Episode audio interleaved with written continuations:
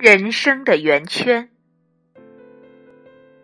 大约十年前，我在一家电话推销公司作为业务员接受培训。主管为了激励我们，有一次在培训课上用图诠释了一个人生寓意。他首先在黑板上画了一幅图，在一个圆圈中间站着一个人，接着他在圆圈的里面加了一座房子。一辆汽车，一些朋友，然后他问大家：“谁能告诉我这图意味着什么？”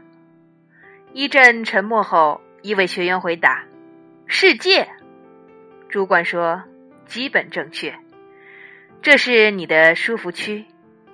这个圆圈里面的东西对你至关重要：你的住房、你的家庭、你的朋友，还有你的工作。”在这个圆圈里头，人们会觉得自在、安全，远离危险或争端。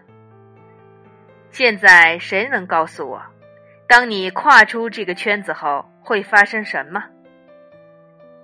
教室里顿时鸦雀无声，还是那位积极的学员打破了沉默：“会害怕。”另一位认为会出错。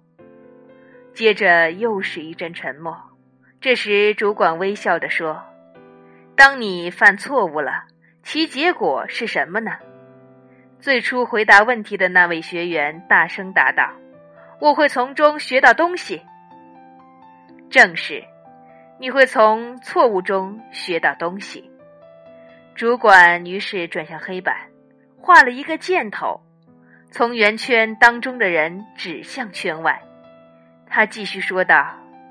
当你离开了舒服区后，你就把自己抛到了一个你感到不自在的世界里面。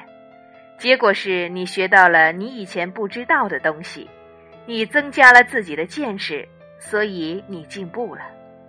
他再次转向黑板，在原来那个圈子之外画了一个更大的圆圈，还加上些新的东西，如更多的朋友、一座更大的房子等等。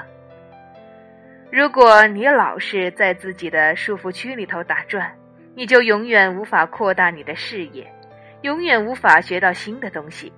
只有当你跨出束缚区以后，你才能使自己的人生的圆圈变得更大，你才能挑战自己的心灵，使之变得更加坚强，最终把自己塑造成一个更优秀的人。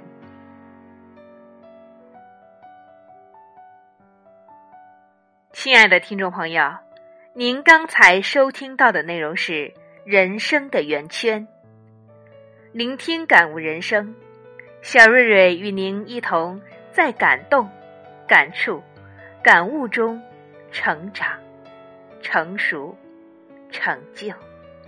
感谢您的收听，祝您生活愉快，再会。